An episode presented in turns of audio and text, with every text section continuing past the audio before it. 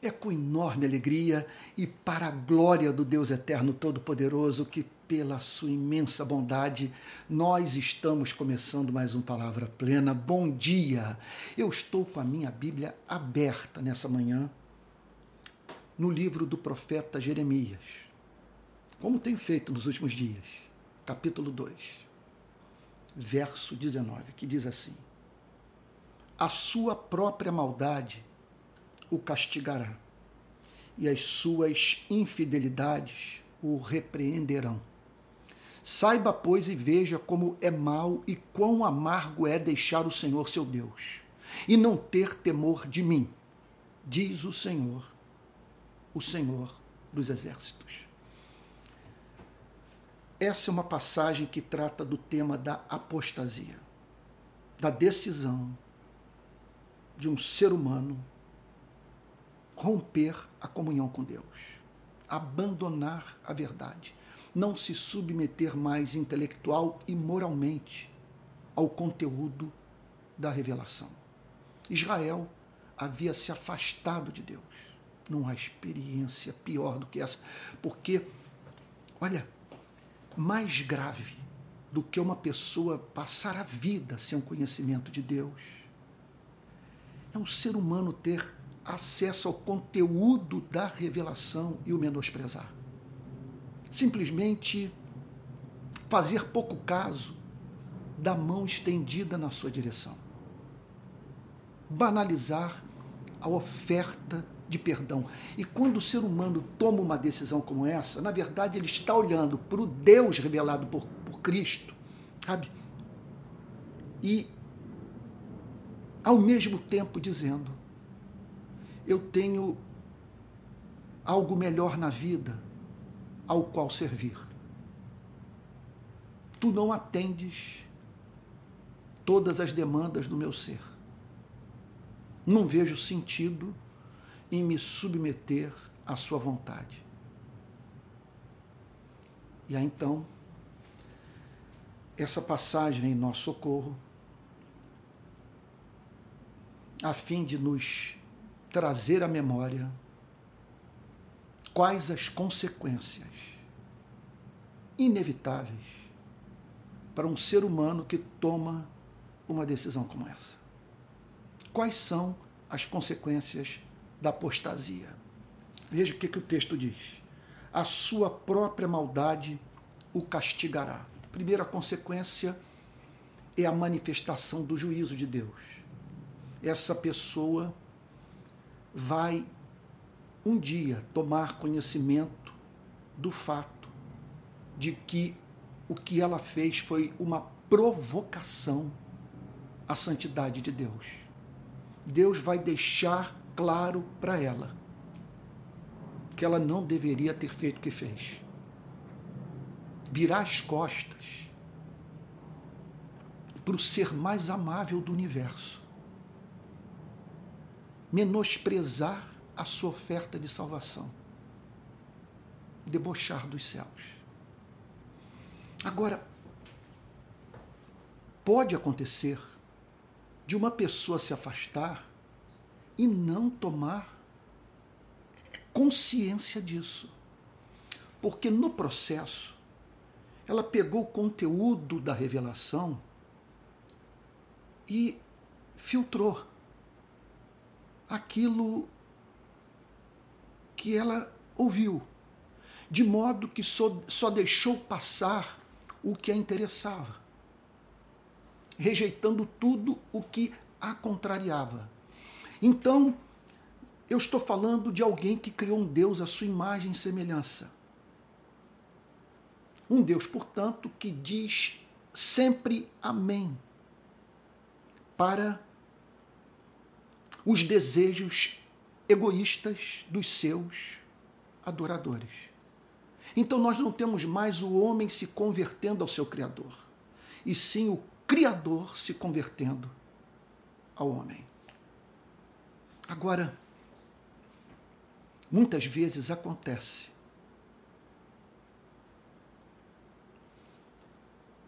dessa disciplina ser aplicada na vida daquele que conheceu a revelação e dela se afastou. E nessas horas nós nos deparamos com uma das evidências mais lindas do amor de Deus. O Deus que disciplina os seus filhos para não perdê-los. Quer dizer, meu Deus, quer dizer que, olha, é, ser amado por Deus não é fácil. Porque se Ele o ama,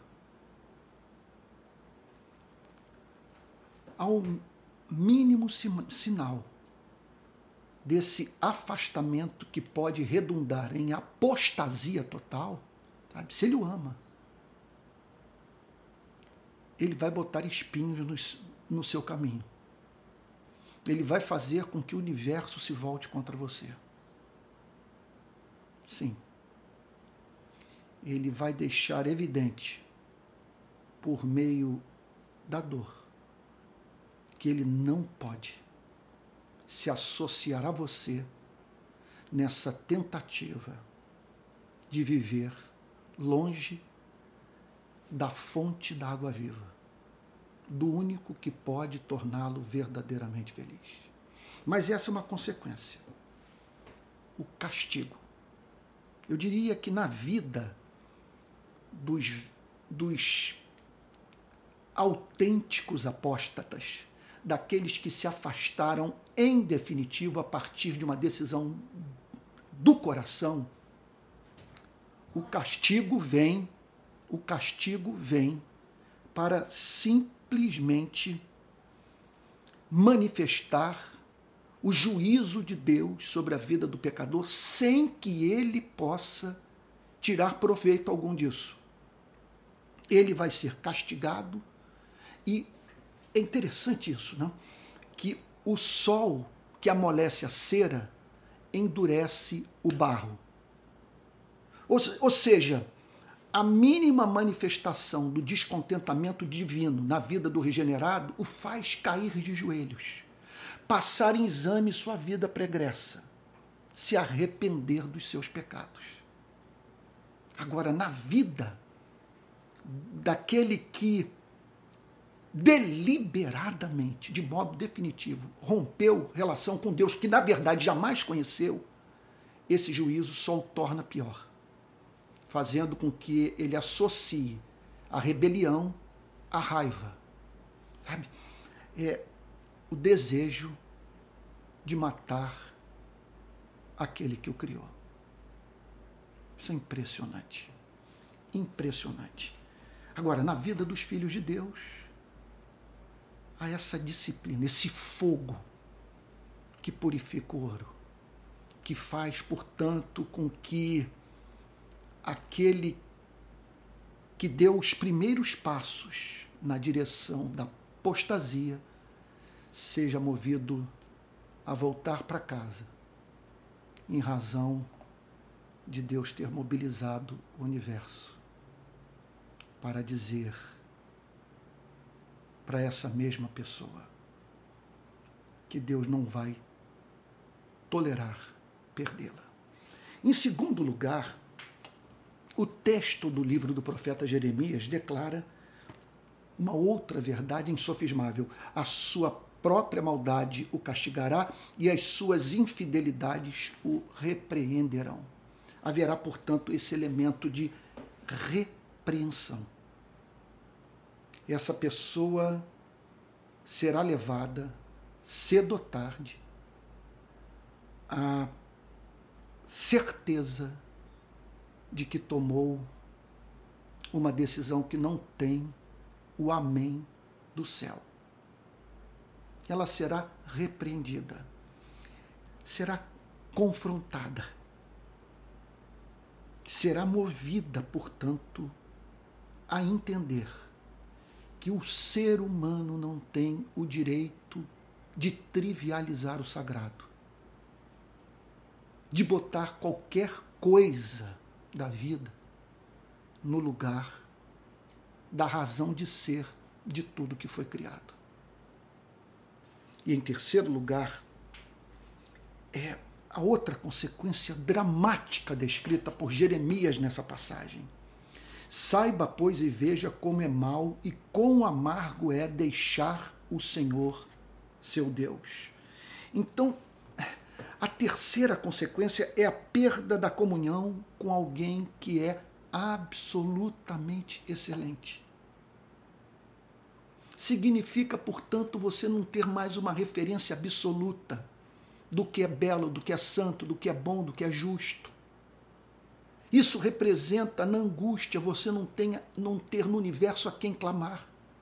E na alegria você também não encontrar no cosmos ninguém a quem agradecer pela sua felicidade. Aqui está o profeta dizendo, na verdade, Deus usando sua boca. Saiba, pois, e veja como é mal e quão amargo é deixar o Senhor seu Deus. Simplesmente a desgraça de uma decisão como essa consiste no fato de, de, de essa dessa mesma pessoa, ao estabelecer um desejo qualquer na sua vida como a razão da sua existência, um desejo, portanto, que contraria o propósito de Deus para a sua vida, nos momentos de satisfação desses mesmos desejos, essa pessoa por provar do lado amargo da vida. Olha, eu me lembro de uma história contada pelo reverendo Antônio Elias, pastor da igreja presbiteriana Betânia, igreja onde eu me converti.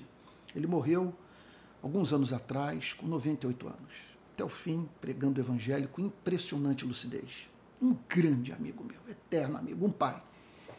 E o reverendo conta que uma vez encontrou um rapaz no jardim da igreja Betânia, logo após o culto, que virou-se para ele e fez a seguinte pergunta: Reverendo, eu posso fazer isso?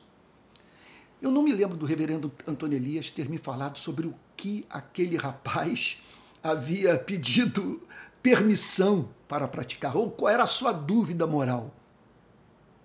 Mas a resposta do reverendo Antônio Elias foi realmente genial, eu diria imortal. Ele virou-se para aquele rapaz e disse o seguinte: Filho, que era o modo dele se dirigir aos membros da igreja: Filho, é, se você consegue dar graças, vai e faça.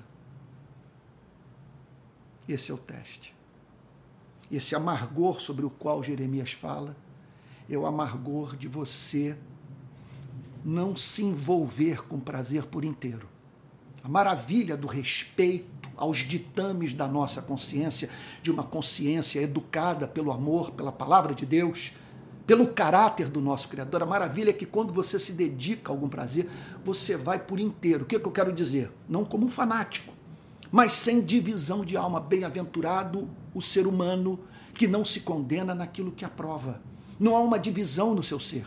Não há uma parte do seu ser dizendo você não está sendo sensato. Você não está usando o cérebro. Você não pode glorificar a Deus. Você não pode agradecer a Deus pelo que está fazendo.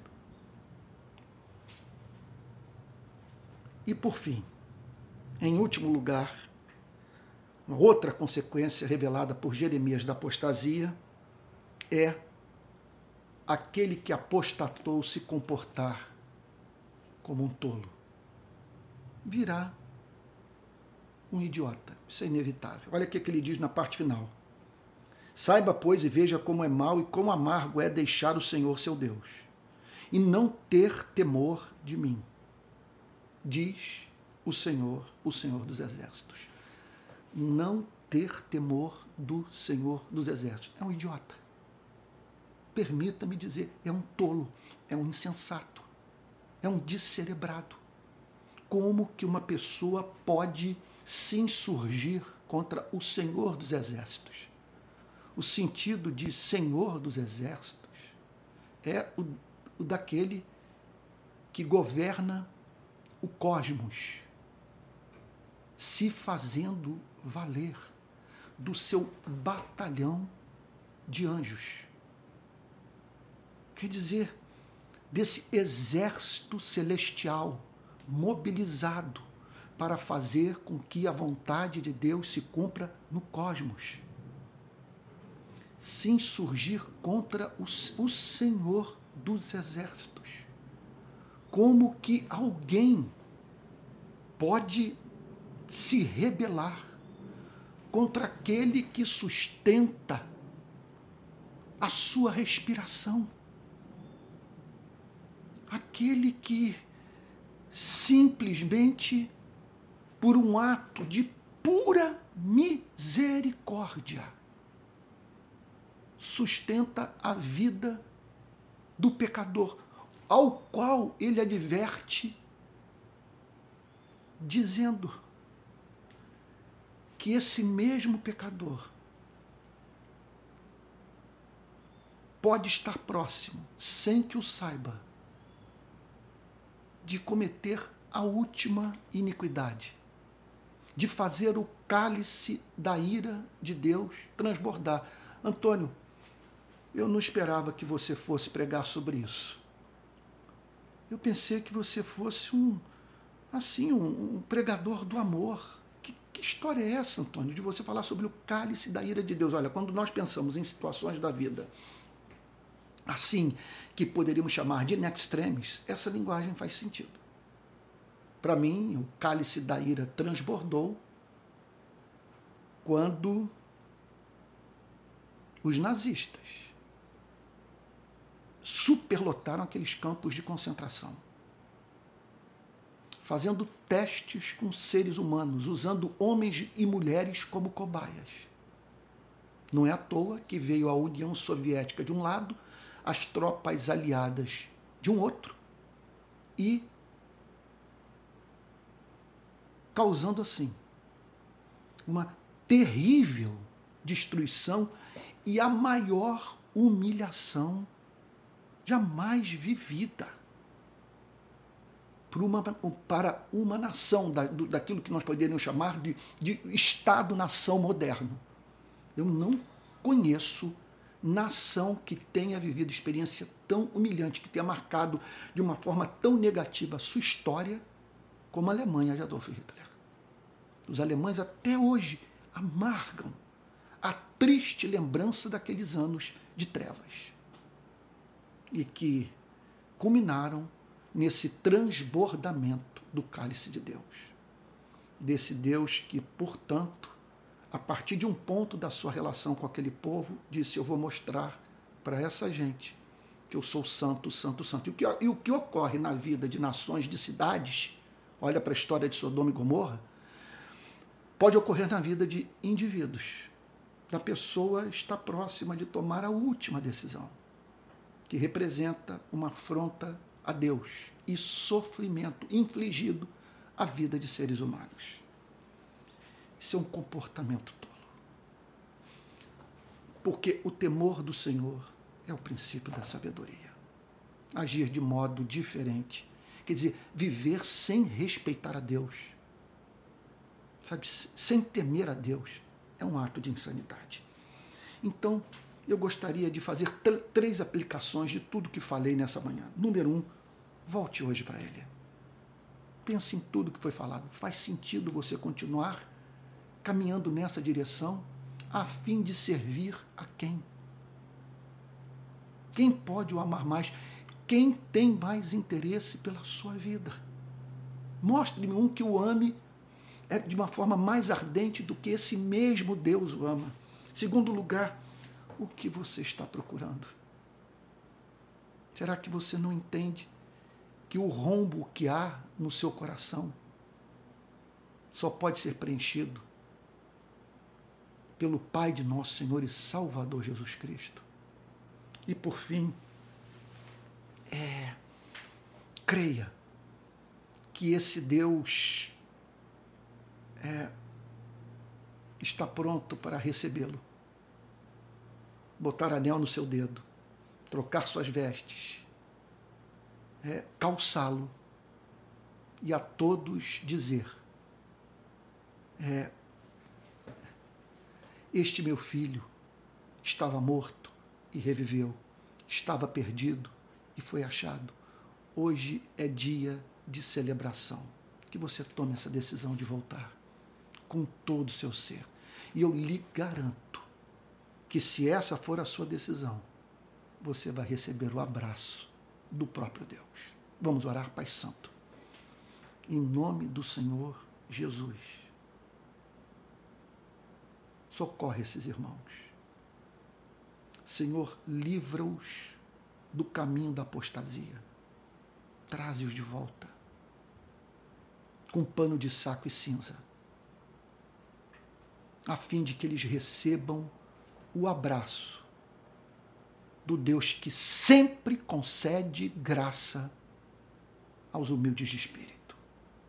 Em nome de Jesus, Senhor. Amém. Amém. Olha, espero que o programa de hoje tenha falado seu coração, que esse texto tenha servido para despertar em você esse amor respeitoso por aquele que se revelou a você.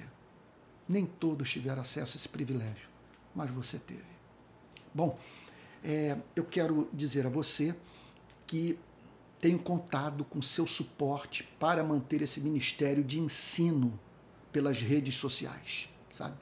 Então, você tem três formas de contribuição: usar a plataforma Apoie-se e se juntar àqueles que estão usando essa plataforma, que tem como objetivo socorrer projetos, financeiramente, projetos que carecem de ajuda e, e, e, e nos quais nós acreditamos. Segunda forma de cooperação é você se tornar membro do canal. E a terceira forma é você enviar um pix para o palavraplena.gmail.com. Aí talvez alguém esteja dizendo, mas Antônio, precisava fazer isso? Sim. Quando você precisa manter o seu ministério, quando pessoas estão sendo abençoadas através do seu trabalho e você carece de ajuda para manter o que está fazendo, o que, que lhe resta fazer?